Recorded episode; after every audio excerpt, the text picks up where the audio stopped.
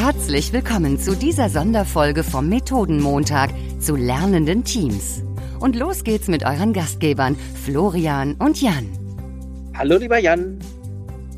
Moin, moin, lieber Florian. Jetzt geht's um Kaizen und PDCA. Eine Kultur des Ausprobierens und Lernens kultiviert. Experimente gehören zum Alltag dazu.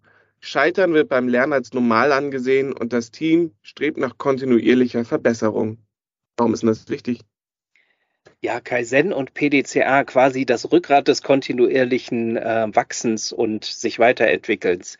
Kaizen, das Jap die japanische Lehre des jeden Tag ein bisschen besser werdens. Also nicht, wir planen ganz, ganz groß was und haben dann den Masterplan und ab dem Tag, wenn der durchgeführt wird, wird alles besser, sondern in kleinen Schritten immer ein bisschen besser werden.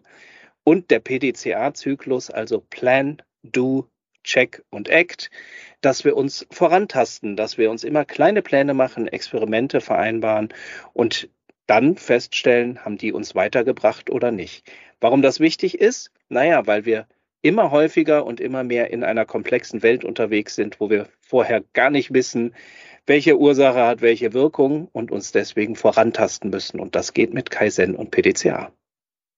Wenn ihr dafür eine Methode braucht, malt euren eigenen PDCA-Zyklus mit eurem Team einmal auf.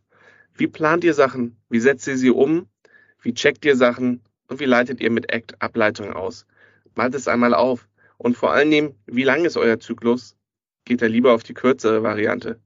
Stellt mit eurem Team alle Termine und Rituale in Frage, die es irgendwie gibt. Alle mit einer Ausnahme. Die Retrospektive. Achtet darauf, dass ihr als Team den Freiraum habt, gemeinsam zu lernen und euer System jeden Tag ein bisschen besser zu machen.